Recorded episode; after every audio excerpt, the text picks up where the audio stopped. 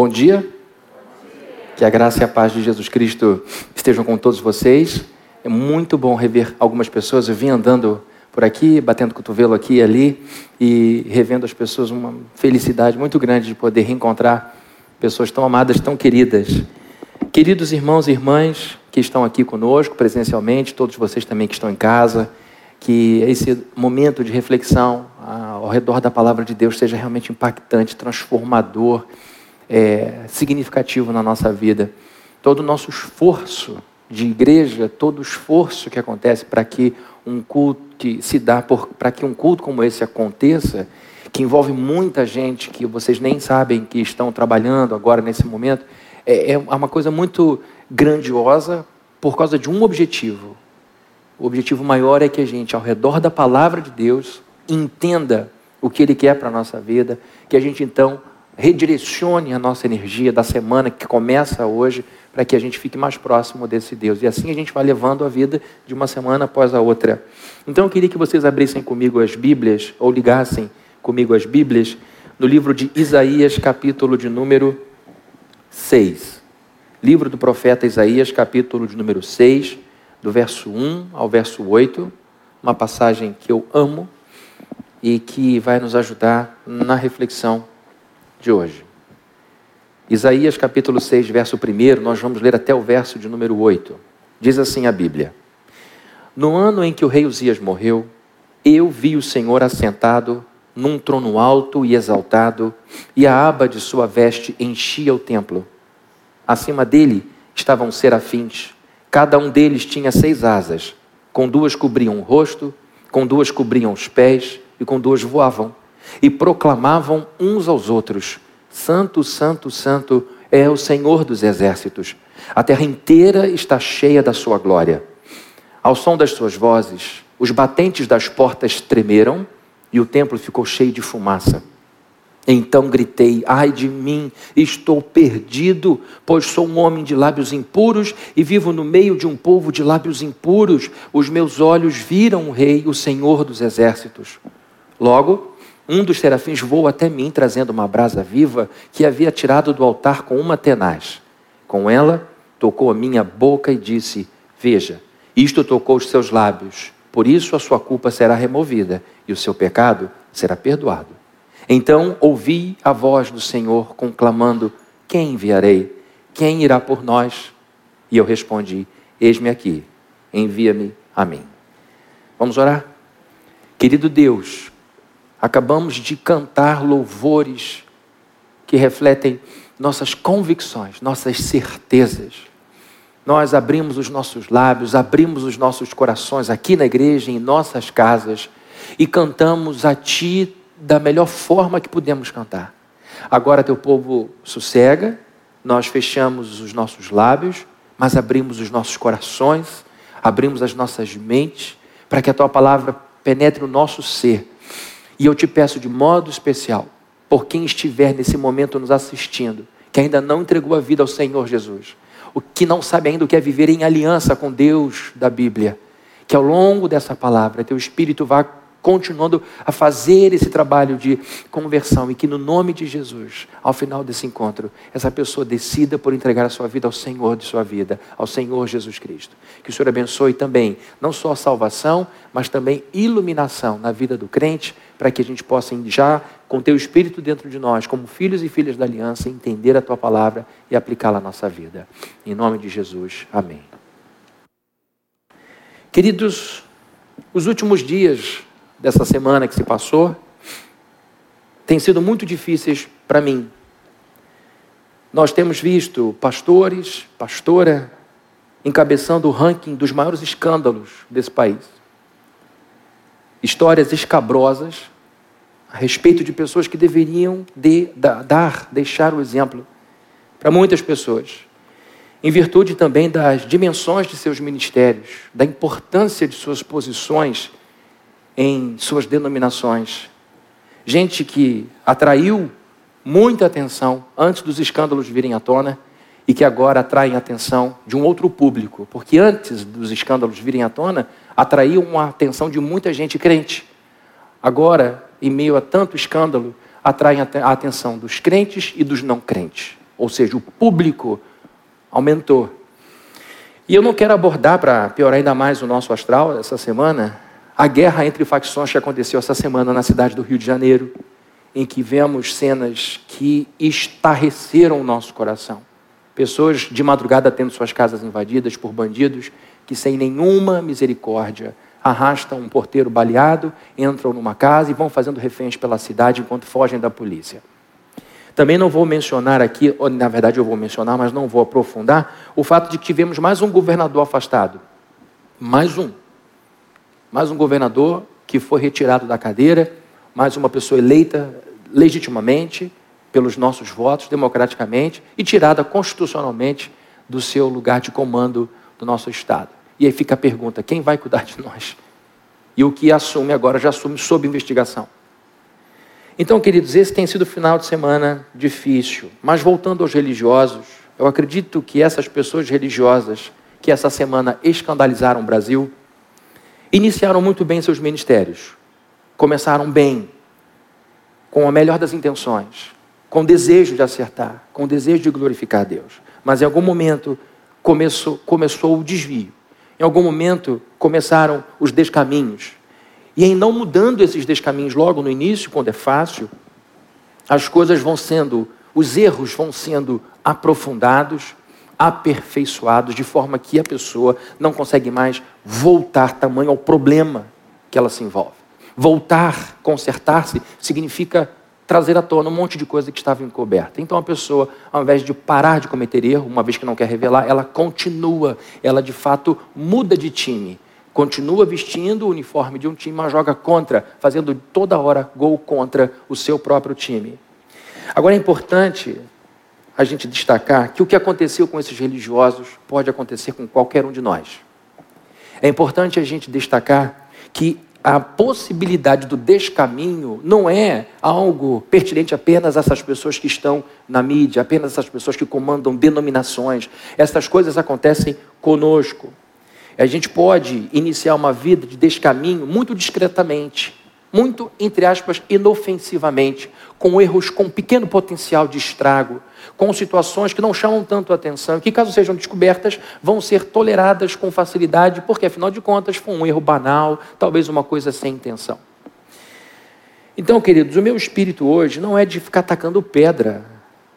Meu objetivo hoje não é ficar julgando essas pessoas. O meu objetivo hoje é tentar administrar alguns sentimentos no meu coração, como pastor. O de frustração, é frustrante a gente ver esse tipo de coisa acontecer. Eu me sinto desanimado, porque é uma coisa que joga água fria nos nossos ímpetos, no nosso desejo. E muito constrangimento, porque, tirando eu e o Ebert, acho que não tem mais nenhum pastor aqui. É muito difícil ser pastor no Brasil. É muito complicado, porque é uma situação que, apesar de todos os benefícios que um pastor pode trazer para uma sociedade traz, é mal visto por conta desses é, exemplos que estão aí noticiando jornais e telejornais.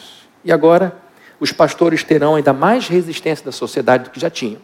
Terão mais dificuldade do que já tinham. Porque a tendência, infelizmente, do ser humano é generalizar.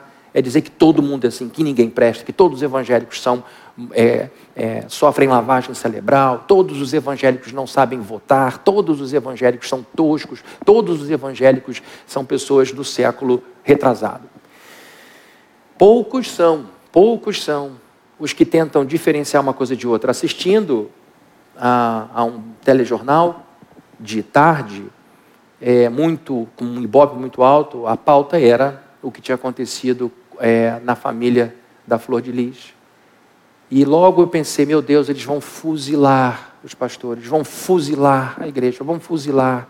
Até que um jornalista me surpreendeu dizendo que ele como jornalista, precisa da precisão e não da generalização, e ele preferiu caracterizá-la mais como uma religiosa do que como uma evangélica. E aquilo foi uma benção, porque assim como alguns jornalistas entenderam que esses traficantes que envolvem, em, em, penetram em comunidades, expulsam pessoas de outras religiões e dizem que ali há a comunidade de Israel reina e que Jesus é o Senhor, os jornalistas já entenderam que aquilo é uma religião diferente, que aquilo é uma coisa diferente de nós evangélicos. E é bom que haja essa boa vontade que a gente tem que ter na vida. Portanto, gente, eu não identifico em mim, apesar de toda a frustração, vergonha, o desejo de ficar aqui batendo nessas pessoas como se eu fosse imune a isso. Já tenho tempo demais de convertido, vou fazer 30 anos agora de conversão para saber que meu telhado é de vidro, para saber que os meus pés são de barro, para saber que eu sou ser humano, para me conhecer e para assumir quem eu sou sem vergonha alguma. Eu sou ser humano, humus, terra. Então, o que me o que esses eventos têm me feito pensar é o que eu devo fazer para que eu não seja notícia escandalosa. O que, que eu, como crente, não como pastor, porque antes de ser pastor, sou crente. Eu me converti antes de saber que seria pastor. Então, essa minha essência de ovelha vai ser para sempre. Pastorado vai a partir de um ponto. Então, o que, que eu, como crente, devo fazer para evitar que um dia me torne notícia escandalosa. E Deus tenha compaixão de nós. E me apego aqui ao finalzinho do livro de Judas que diz: aquele, a Cristo, que é poderoso para nos manter de pé, sem tropeços até a volta de Jesus. Então, a minha esperança é que eu viva muito e que no final da vida, ao olhar para trás, eu possa dizer: não me tornei notícia em páginas policiais, não trouxe vergonha para o nome do Senhor Jesus, ah, não trouxe escândalo. Então, pensando nessa jornada longa que eu tenho, eu fico me perguntando: Senhor, o que, que eu preciso fazer para que eu não me perca? Porque é sutil, a coisa começa devagar.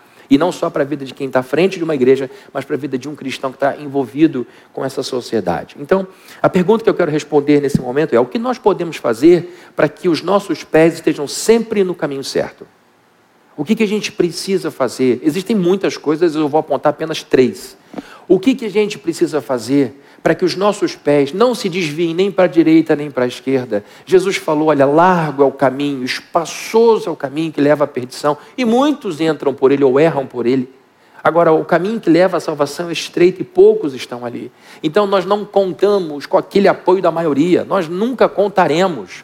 Nós nunca contaremos com o apoio da maioria, porque viver da forma correta, seja você religioso ou não, porque você pode ter uma vida reta sem ser religioso, sem nenhum problema, andar nesse caminho de retidão custa muito mais e nem sempre é valorizado. Então é mais barato viver de qualquer forma, porque se todo mundo erra e eu erro também, eu vou ser visto com muita benevolência. Então, queridos, esse caminho estreito é muito difícil.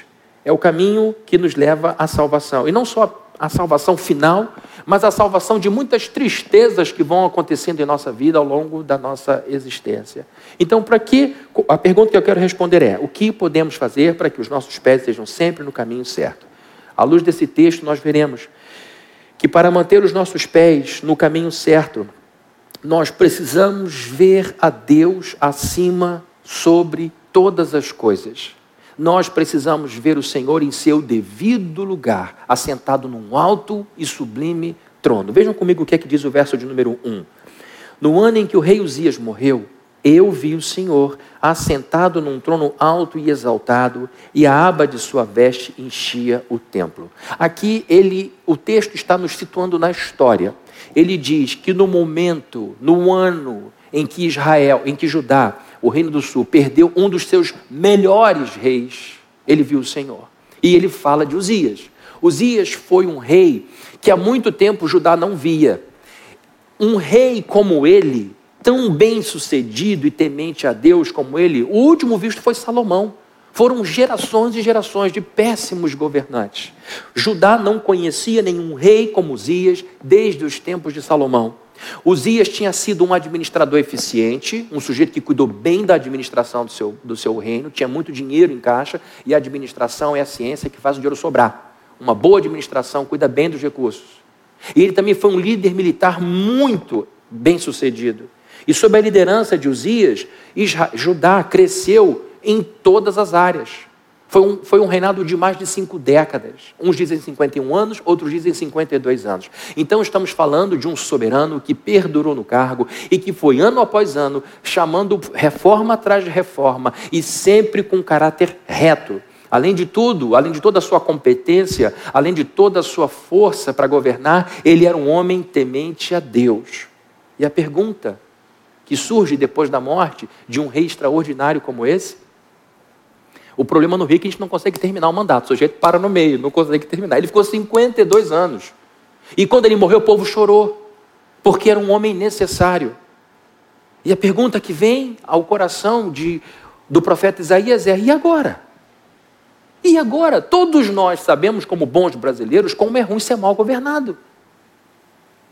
Todo mundo sabe o que é de um prédio com um péssimo síndico. Como as coisas vão sendo mal cuidadas.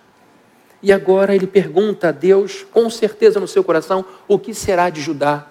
O que será de Judá? Quão facilmente seria para Isaías transferir sua segurança para um mero mortal? Como seria fácil para Isaías olhar para Uzias e entender que ele, Uzias, era o responsável pelo progresso, único responsável pelo progresso de Israel. A morte do rei Uzias abriu os olhos de Isaías. Quando ele olha para o trono do seu tempo e não enxerga ninguém ali, Uzias se foi, ele se força a olhar para cima. E quando ele olha para cima, ele tem uma visão. Na morte, no ano da morte do rei Uzias, eu vi o Senhor assentado aonde, queridos? Na calçada? Não. Ele viu o Deus dele assentado num trono, um trono qualquer não, um trono altíssimo, exaltado elevado, augusto, supremamente erguido sobre as nossas cabeças. A morte de Uzias fez Isaías olhar para o lugar certo e fez com que ele evitasse o início de uma doença espiritual chamada idolatria. A idolatria está basicamente atrelada à nossa tendência de atribuir a alguém ou alguma coisa a segurança que só Deus pode dar. Tem pai que é idólatra porque adora o seu filho. Tem mãe que é idólatra, que adora o seu filho. Tem cônjuge que é idólatra, que adora o seu cônjuge. Tem membro de igreja que é idólatra, que adora o seu pastor. Eu não digo adorar no sentido de eu adoro comer batata frita. É adorar numa devoção de repousar nesta pessoa o sentido da sua vida, o significado da sua existência. É você pensar, meu Deus, se o meu filho se for, eu morro. Se o meu cônjuge se partir, eu não tenho mais por que viver. Deus, quando retira do trono Uzias, ele lembra a Isaías que o Rei Todo-Poderoso do universo continuava vivo. E isso acontece num momento trágico, ou de uma forma trágica. Luto, perda. Alguém muito importante partiu. Alguém muito querido partiu. Tem gente que é querida, mas não tem muita importância. A, a, o, meu, o meu filho gosta muito de um filósofo, eu vou lembrar o nome dele, minha esposa, se estiver aqui, me lembra, que escreveu 10, 12 regras para a vida. Jordan Peterson. Como é que eu perco esse nome? Obrigado vocês que me ajudaram. O Jordan é um dos maiores pensadores da atualidade e ele é muito importante para os homens, de modo geral, sobretudo os jovens. Mas o, o, o Jordan Peterson lidou com depressão muitos anos e agora enfrenta um processo de Covid difícil. Eu conversando com meu filho, ele me deu essas notícias e eu pensei, meu Deus, o Jordan não só é uma pessoa querida, mas uma pessoa importante. Ele é uma pessoa importante porque é voz para muita gente, é luz para muita gente. Então, queridos, estamos diante da morte de alguém importante, 52 anos governando bem uma nação que tem a vocação de abençoar todo o planeta. E agora, abalado, Isaías vai à presença de Deus, porque o seu rei, que tinha um potencial de se tornar um ídolo, foi demovido do seu lugar. Soberanamente, Deus o tirou da história, e a partir de agora, quando ele olha para o trono vazio, sente a insegurança de um ser humano normal, e quando encontra em oração o seu Deus, tudo se reorganiza. Esses dias escandalosos que estamos vivendo aqui no Rio de Janeiro, servem para nos livrar de todo tipo de idolatria. Nós temos a crédula certeza de que uma pessoa vai nos salvar como nação. Nós temos a crédula certeza de que, enfim, encontramos a pessoa que vai nos levar ao progresso. E aí, queridos, depositamos toda a nossa energia, esperança, desejo que aquilo aconteça, até a página 2. Até a página 2. E aí vamos fazendo isso transferindo essa energia, essa esperança messiânica, dando a pastores, pastoras, líderes políticos, pessoas de importância, influenciadores de internet, todo o nosso desejo por uma mudança. E esses escândalos então mostram que os nossos ídolos são de barro. Escândalos religiosos ferem, causam problema, mas também ajudam a limpar os nossos olhos e a centrar nossa fé em Deus somente. O primeiro ponto é que a gente tem que entender que acima dessa confusão que é o estado do Rio de Janeiro, o lugar em que você faz pós-doutorado em corrupção, acima, acima de tudo isso, há um Deus que reina. Há muita gente do povo de Deus clamando ao Senhor por essa história. A gente está no meio da história, a gente está no meio da partida, a gente está vendo um time contra outro. E a gente às vezes sente que a gente vai perder esse jogo. Nós vamos perder esse jogo. Mas só que Apocalipse nos diz que a gente tem a vitória. Amém. Apocalipse diz que a gente ganha o jogo. Então, como disse o Larry Osborne, um pastor da Califórnia, pouco importa se no meio do jogo a gente está perdendo de 7 a 1. Porque no final a gente vai ganhar de 8 a 7. Pouco importa. Então nós temos que ser este povo que, ao ver um escândalo, ao ver um erro, ao ver um absurdo, ao invés de a gente pegar a nossa mochila e dizer, desisto, não quero mais saber de igreja, não quero mais saber de crente, não quero mais saber de ninguém, vou viver sozinho. Ao invés de a gente abandonar a congregação dos santos, ao invés de a gente abandonar a nossa missão, a gente tem que olhar para o céu e encontrar lá no seu trono um Deus que não perdeu o controle do Rio de Janeiro. Em segundo lugar, para que os nossos pés permaneçam no caminho certo, nós precisamos ser confrontados por quem Deus é. Nós precisamos ser confrontados por quem Deus é. E eu tiro isso dos versos 2 e 3. Dizem assim os versos: Acima dele estavam serafins. É bom vocês entenderem que o que está sendo relatado é uma visão. Isto não aconteceu. Quando a gente vê o anjo vindo com uma brasa encostando no lábio dele, isso não aconteceu literalmente. É uma visão que ele teve, que o marcou profundamente. Acima dele estavam serafins, com cada um deles tinha seis asas. Com duas cobriam o rosto, com duas cobriam os pés, e com duas voavam e proclamavam uns aos outros: Santo, Santo, Santo é o Senhor dos exércitos, a terra inteira está cheia da sua glória. Queridos, como eu já disse aqui algumas vezes na igreja, você que já me ouve há algum tempo, eu já me referi a esses anjos algumas vezes, até porque gosto demais desse texto de Isaías 6. Esse, esse tipo de anjo aparece aqui somente, serafim. Essa palavra serafim, no original, fala de fogo, fala de chama, de incandescência.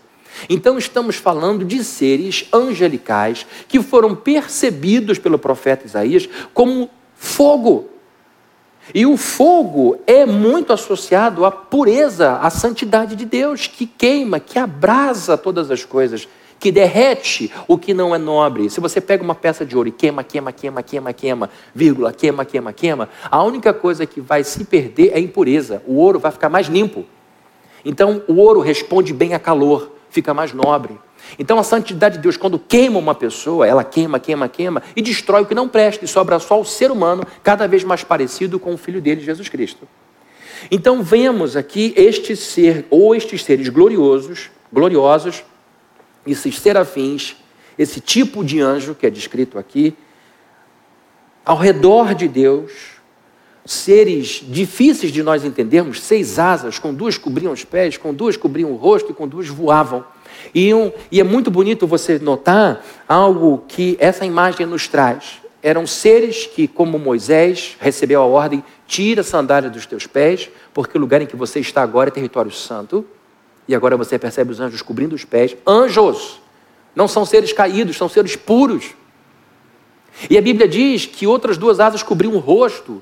Esses seres puríssimos não ousavam olhar Deus diretamente.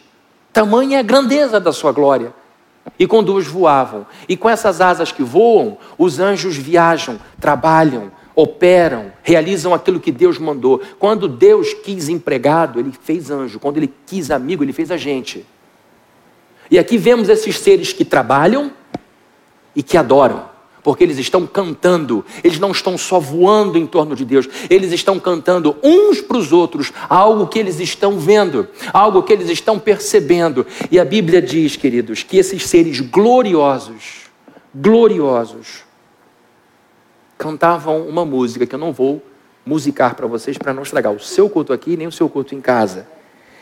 o que eles dizem o tempo inteiro é: Santo, Santo, Santo é o Senhor dos exércitos e toda a terra está cheia da sua glória. O que eles estão anunciando nessa música, o que eles estão percebendo na presença de Deus, e sem nenhum tipo de é, interferência do pecado, porque eles não têm pecado, os anjos que estão no céu foram preservados da queda e não podem cair. Esses anjos estão apontando a santidade de Deus, que antes de ser um conceito que aponta para o lado moral, aponta para a singularidade de Deus. Você que me ouve há muito tempo sabe o que significa Kadosh. Kadosh significa separado, diferente. A Bíblia diz que nós fomos separados por Deus, nós fomos santificados por Deus. Quando a gente toma ceia, a gente separa o pão do uso comum, o suco da uva do uso comum, e a gente então usa de forma própria. Ser santificado por Deus é ser colocado de lado. Nós somos o povo que estamos misturados aqui nessa sociedade, mas por causa da palavra de Deus, nos separamos em algumas atitudes, em algumas reflexões. Então, quando os anjos estão ali, quando esses seres gloriosos, que são entendidos como chamas de fogo, estão ao redor do Senhor, que por enquanto não abre a boca, ele só abre a boca depois para perguntar: a quem enviaremos nós? Isaías pequenininho aqui. Deus no seu trono, glorioso, Deus na sua dimensão divina, sendo adorado por esses anjos, cantando esta música incrível, que exaltam a sua singularidade, e pequenininho Isaías vendo aquilo tremendo de cima a baixo. Tremendo. E aí depois de tudo isso, depois de um processozinho, Deus diz: A quem nós enviaremos? Ele aqui embaixo. A quem nós enviaremos? Que coisa linda. Deus poderia mandar esses serafins para resolver o problema do Rio de Janeiro, daria menos trabalho. Daria menos trabalho. Bota um serafim na casa de fulano que não presta, vai cair de cima a baixo, vai apavorar. Olha, o que, que você vê? Nada, só aparecia na casa dele. Não falei nada. Será que ele vai roubar de novo? Acho difícil, que eu vou aparecer onde ele está tá roubando. Esses anjos aparecem na, na Bíblia cantando Santo, Santo, Santo, ou único, único, único, o outro, o outro, o outro.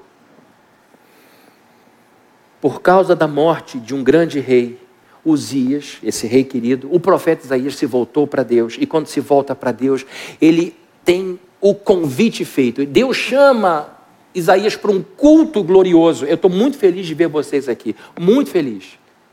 Agora imagina o que é a gente ser convidado por Deus para dar uma olhada no que Ele prova. Ontem, hoje e sempre provará.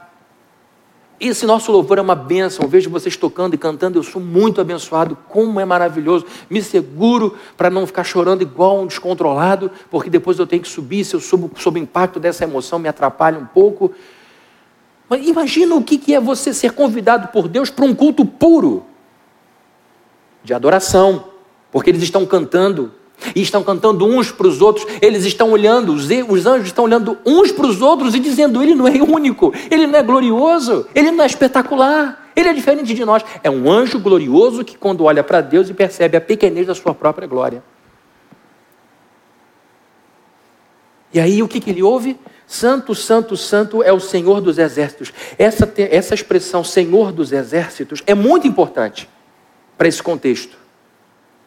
Quando ele diz Senhor dos exércitos, no hebraico é Iavé Tsavá. Iavé, que é o nome supremo de Deus, que aponta para o Deus da aliança, o Deus que não muda, o Deus eterno em seus decretos. Tsavá significa das tropas, dos exércitos, dos guerreiros, dos combatentes. Agora, Isaías olha para o alto e percebe que os anjos se deleitam ao reconhecerem em Deus a sua singularidade e o fato dele ser o Deus que nunca vai deixar de ser o que ele é e será o comandante de todas as hostes, de todos os batalhões, de todos os comandos do universo. O ser que Isaías viu não lhe causou ternura. A gente encontra, falando de santidade, a representação gráfica de alguns homens e mulheres de Deus da Idade Média, pessoas que nos inspiram, que nossos amigos católicos canonizaram e os chamam de santos. E são santos para nós porque viveram para a glória de Deus, foram santificados, mas não intercedem por nós junto a Deus. Mas normalmente quando vemos imagens de Santa Teresa, Santo Agostinho, São Paulo, Quando vemos, o vemos naquela posição passiva, vou fazer aqui a mãozinha, normalmente assim, com uma, com uma dispositiva, aquela posição de gente, de gente doce. Não foi isso. Não foi ternura que tomou o coração de Isaías, foi terror. Terror. Porque ele gritou, ai de mim. Ele não falou que lindo. Ele não falou que bonitinho. Que Deus lindinho. Meu Deus, mas que Deus domesticável. Vem cá, Deus. Você está aqui no meu colo. Ele viu um Deus que fez ele tremer de cima a baixo. E ele gritou, ai de mim. Por quê? Porque ele viu Yahvé Savá. Ele viu o general vitorioso, glorioso, cercado por um grupo de seres que ele nunca viu na vida. E ele disse: não, não tem nada igual, não tem ninguém igual, não tem coisa igual. Isaías, vários momentos do livro, eu fiz a minha devocional, terminei a devocional em Isaías há pouco tempo. A quem me comparareis? O que pode se comparar a mim? Quem é igual a mim? Isaías pergunta isso, usando o seu papel como profeta. Quem é comparável com o nosso Deus? Nada. Ele é santo, santo. Ele aprendeu isso cedo, no início do seu chamado. Quando Uzias ainda era rei.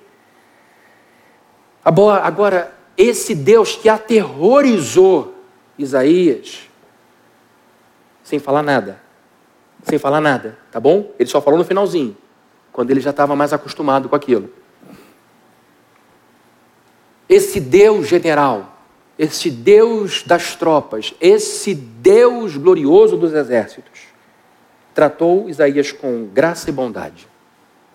Isaías percebeu que ele poderia ter sido esmagado queimado, abrasado, carbonizado, por simplesmente estar na presença desse Deus. Dali para frente, acabou a experiência, Isaías volta para casa assim, ó.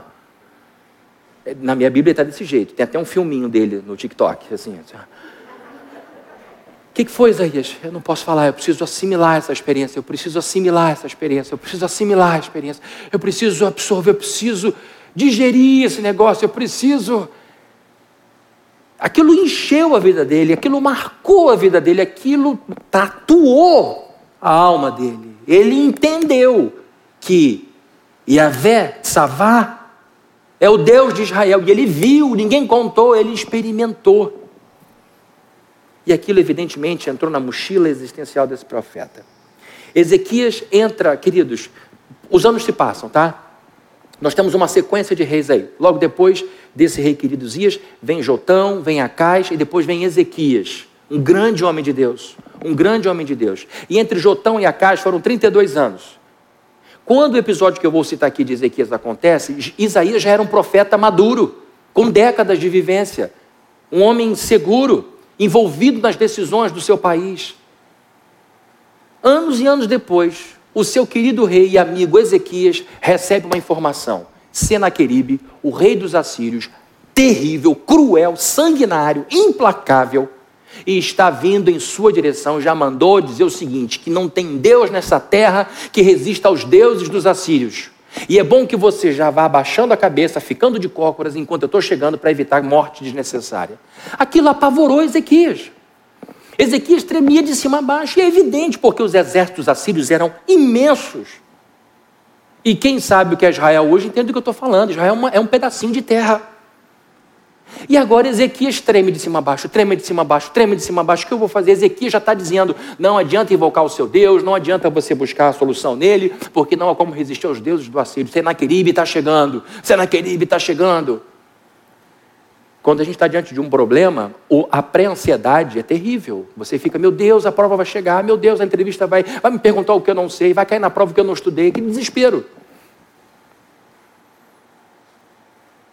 E agora, em pânico, Ezequias manda um mensageiro seu à casa do profeta Isaías. E lá estava o profeta, que tinha experimentado esse confronto com a santidade de Deus.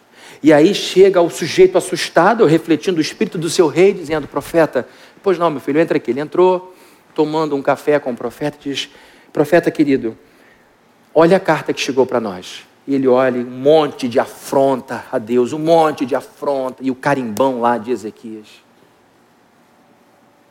com toda a calma do mundo, Isaías manda o recado para o seu rei: fique tranquilo, fique em paz, nada disso vai acontecer. Eu consultei a Deus e Deus falou para você ficar tranquilo. Sabe por quê? Porque Yahvé Tzavá é o Deus de Israel. E nada aconteceu. Senaqueribe voltou pelo caminho que veio e depois é morto pela própria família. Não voou uma flecha sobre a cabeça dos habitantes de Judá. Tudo que, tudo que Senaqueribe disse que faria, ele não fez. E o profeta, com toda a paz no coração, lembrando da sua vivência, do seu confronto com o Santo, Santo, Santo, com Yahvé Savá, ele olha agora para o tamanho grandioso do exército assírio e diz: Isso não é nada. Porque Senaqueribe não tem serafins ao seu redor. Senaqueribe não sabe o que é ser servido por estes seres gloriosos.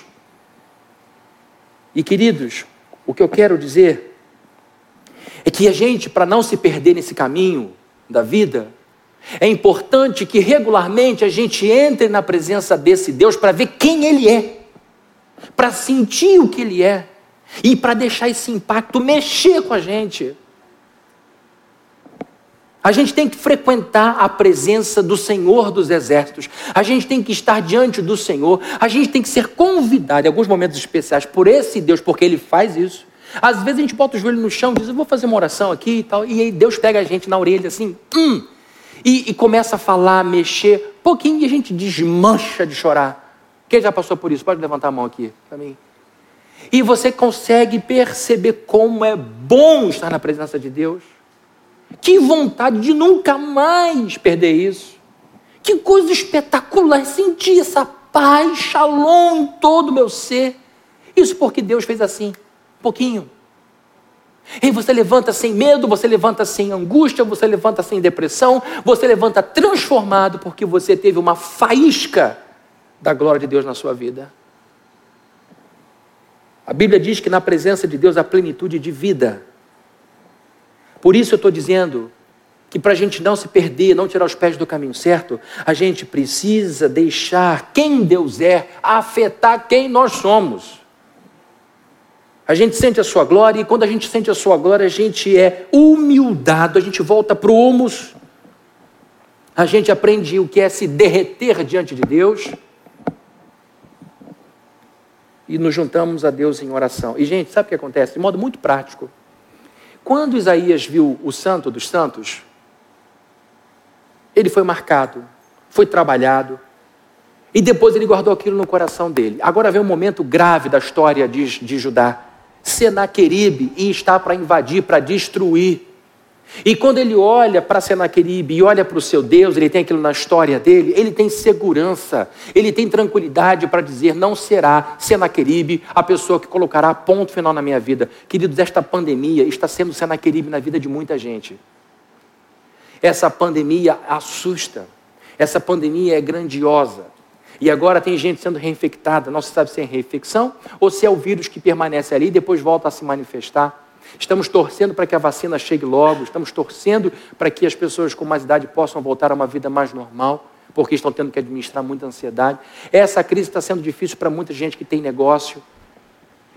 Mas nós precisamos olhar para essa crise como Isaías olhou para Senaqueribe Senaqueribe existe, Senaqueribe é perigoso, Senaqueribe pode destruir sim, mas eu vou olhar para o Senhor dos Exércitos e a Vete Savá e vou tirar dele a resposta para a minha angústia.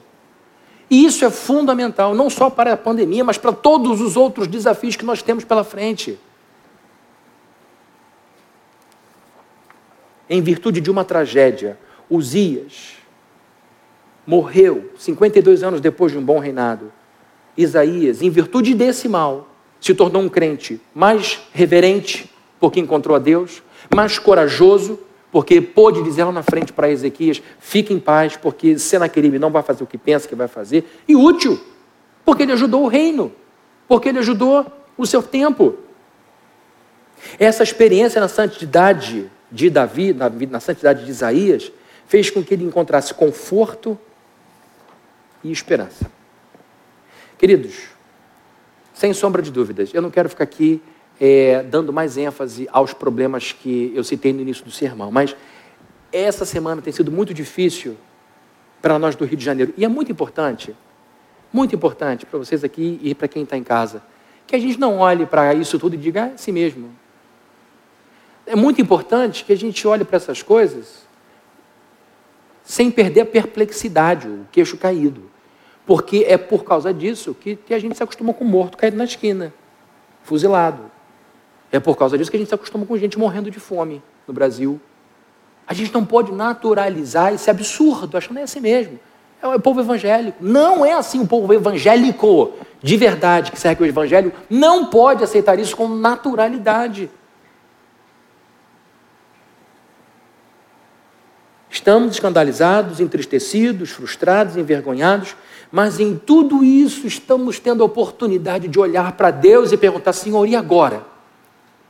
O que a gente precisa fazer? Como eu preciso me posicionar? Como eu preciso avaliar um ministério? Como eu preciso olhar para as pessoas? E isso, queridos, o esclarecimento da nossa visão se dá quando a gente olha para Deus. E em último lugar, queridos, nós veremos que para que os nossos pés permaneçam no caminho certo, nós precisamos deixar que a santidade de Deus nos lembre quem somos. Nesse evento, a gente encontra uma coisa incrível. De um lado está Deus sendo revelado pela música dos serafins. Ele é santo, ele é puro, ele é o outro. E do outro lado está Isaías gritando: ai de mim. Então nós vemos aqui teologia e antropologia. Nós vemos aqui definição de quem Deus é e definição de quem é o ser humano. E o ser humano é tirado por quem Deus é e não o contrário. A gente começa estudando Deus para entender como o homem tem que agir. Não é o contrário. Se eu começo pelo homem para ver como Deus tem que agir, a gente vai criar um bicho de estimação. Então, esse Deus maravilhoso é descrito aqui e ele diz para Isaías quem ele era. Vejam comigo o verso número 5. Então gritei: Ai de mim, estou perdido, pois sou um homem de lábios impuros e vivo no meio de um povo de lábios impuros. Os meus olhos viram o Rei, o Senhor dos exércitos. E a gente precisa voltar rapidamente ao capítulo 5. Eu vou pedir para a gente projetar aqui o capítulo número 5, alguns versos. Isaías é profeta, ele fala em nome de alguém. Ele fala em nome de Deus, e Deus abre os seus olhos, ele então entende o seu tempo, e ele vai marcando os erros capitais da sua geração com precisão, com uma visão cristalina. Vejam comigo o capítulo 5, verso 8, o que é que diz? É ele olhando para a sua geração e apontando os seus pecados. Ai de vocês que adquirem casas e mais casas, propriedades e mais propriedades, até não haver mais lugar para ninguém, e vocês se tornarem os senhores absolutos da terra. Concentração de riqueza indiferença com outro que não tem. Ele aponta outro erro no verso 11. Ai dos que se levantam cedo para embebedar-se e se esquentam com vinho até a noite. Verso 18.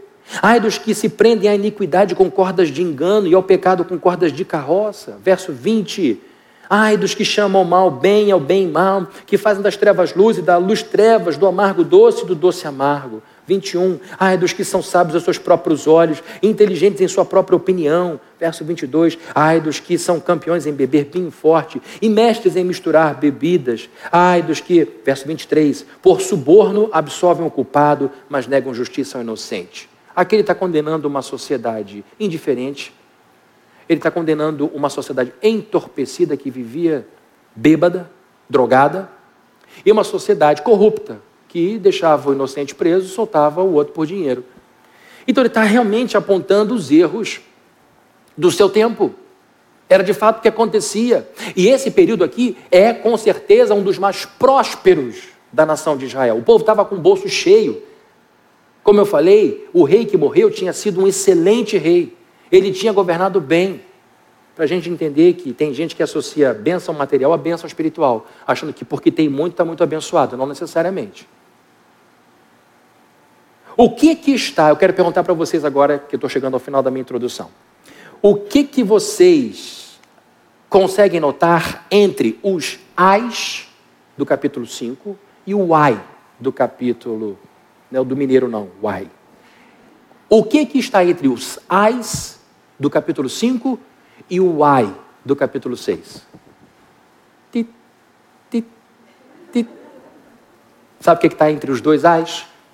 A santidade de Deus. O que fez esse homem gemer não foram os serafins. O que fez esse homem gritar não foi a glória desses anjos maravilhosos.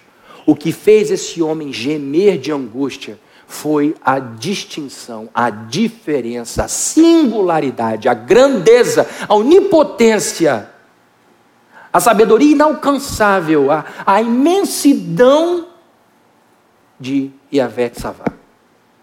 Isso que deixou ele ciente de quem ele era. A santidade de Deus fez com que o grande profeta Isaías se visse como ele era, como um pecador, porque ele vai queimando no verso 5, no capítulo 5. Ai dele, ai dele, ai dela, ai dela. Virou música, quase que entrou no ritmo aqui. Você, você, você, você. Você, você, você, você. E estava certo. Até que Deus o chama para o culto. Quer vir para o culto, Isaías? Quero sim, senhor. Vai ser legal, vai ser ótimo. Você vai ficar todo arrepiado. E ele entra na presença de Deus e vai lá, comunidade, e de repente ele ouve uma música com uma gravidade que pesa sobre ele, e quando ele ouve a música, ele entende, tem tudo a ver com a pessoa que é o foco dessa canção. E ele então começa a entrar em pânico porque ele percebe que ele era tão sujo quanto as pessoas que ele condenava. E ele diz: ai de mim. Quem foi que abriu os olhos de Isaías? Foi o irmão que disse: Mas você está falando? Você também é. Foi o irmão que diz: Foi o serafim que olhou com desprezo e penetra que sujeito está fazendo aqui? Dá um espirro de fogo nele e ele vai embora. Não. Nenhum anjo condenou. Nem Deus abriu a boca para condená-lo. Deus só se mostrou. Deus só deixou Isaías vê-lo como ele é. E isso foi suficiente para ele pegar o revólver e apontar para ele e dizer: ai de mim. Porque eu também sou deste povo. Eu sou este povo. Eu sou parte do problema. É assim que a gente não se perde. É assim que a gente não se desencaminha na vida. Quando a gente volta para o nosso lugar de gente e deixa só Deus ser Deus. Quando a gente entende que somente um é puríssimo. Nem os anjos ousavam olhar para Deus diretamente. Fogo abrasador. Queridos, a Bíblia diz que no determinado momento Isaías está num canto desesperado e percebe: meu Deus, eu vou morrer porque eu estou no meio de quê? Pessoas de lábios impuros. E eu sou uma pessoa de lábios impuros e os meus olhos viram Evete Savá, o policial, o general. Eu estou devendo aqui o que eu estou fazendo nessa delegacia, meu Deus, minha foto está em tudo que é lugar.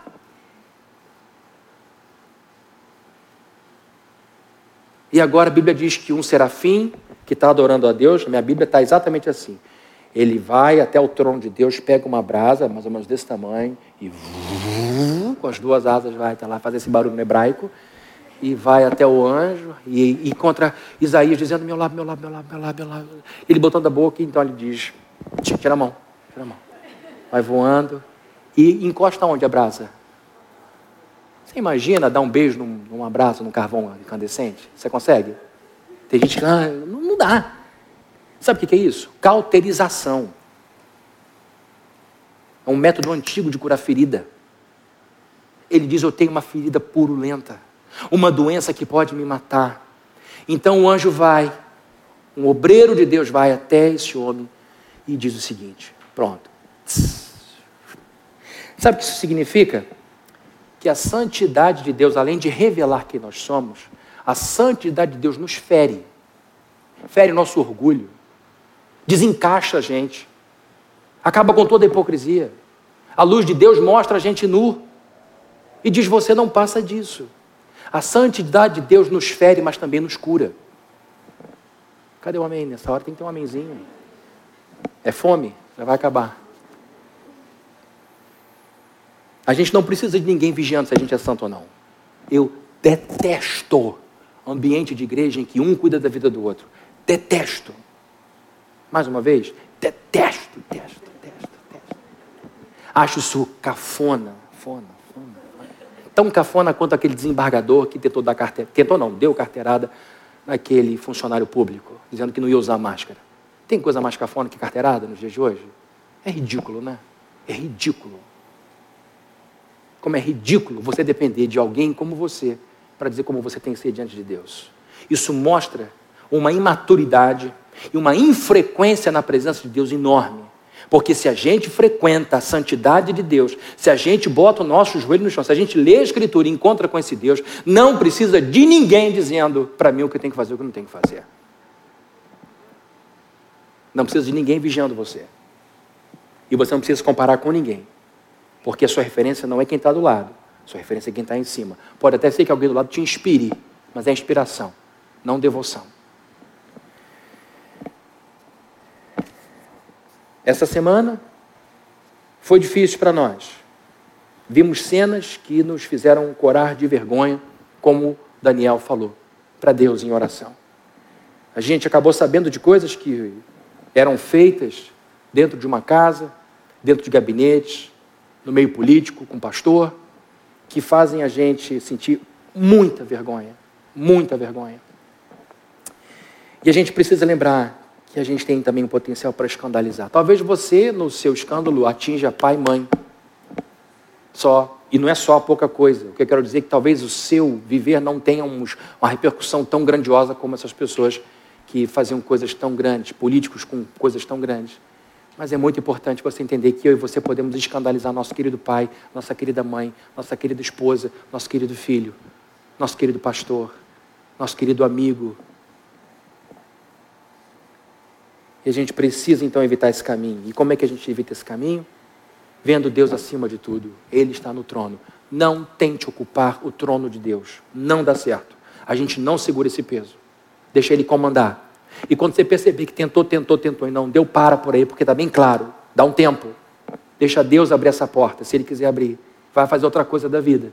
Porque é nessa insistência por uma coisa que nitidamente está fora dos planos de Deus que a gente acaba se enrolando. Deus está acima de tudo.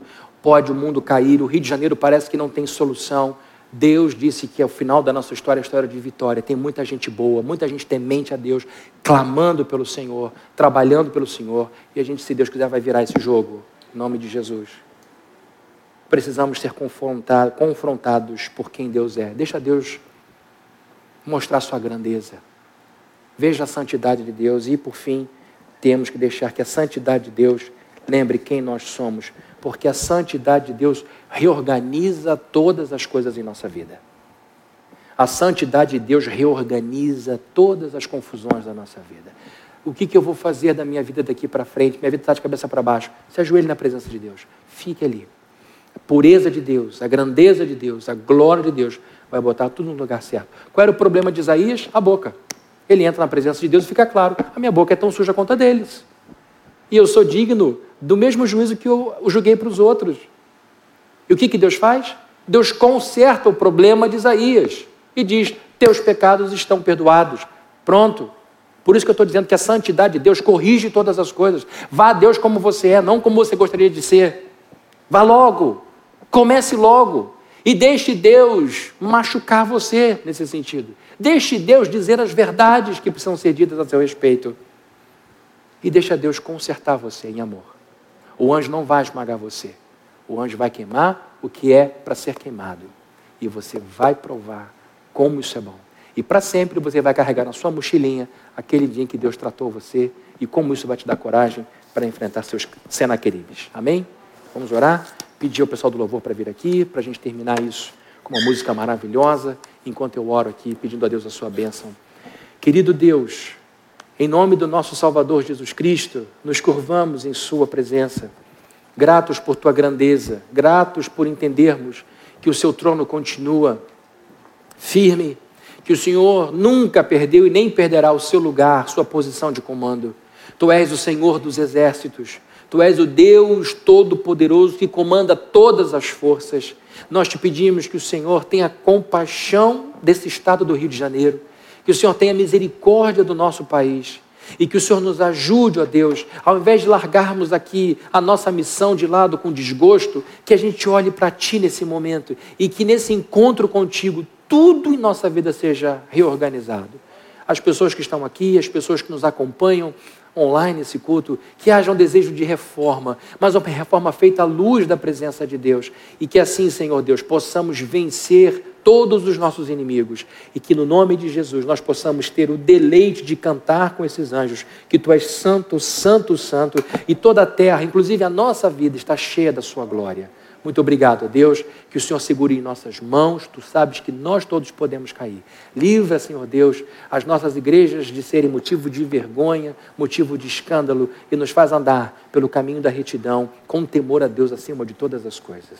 E que a graça de nosso Senhor Jesus Cristo, o amor de Deus, o nosso Pai, e a comunhão e consolação do Espírito Santo estejam com todos aqui presentes, desde hoje e para todos sempre. Amém. Que Deus abençoe a todos vocês. Beijos com mão esquerda, com mão direita, com as duas mãos para matar a saudade. Que Deus nos abençoe enquanto a gente canta mais uma música.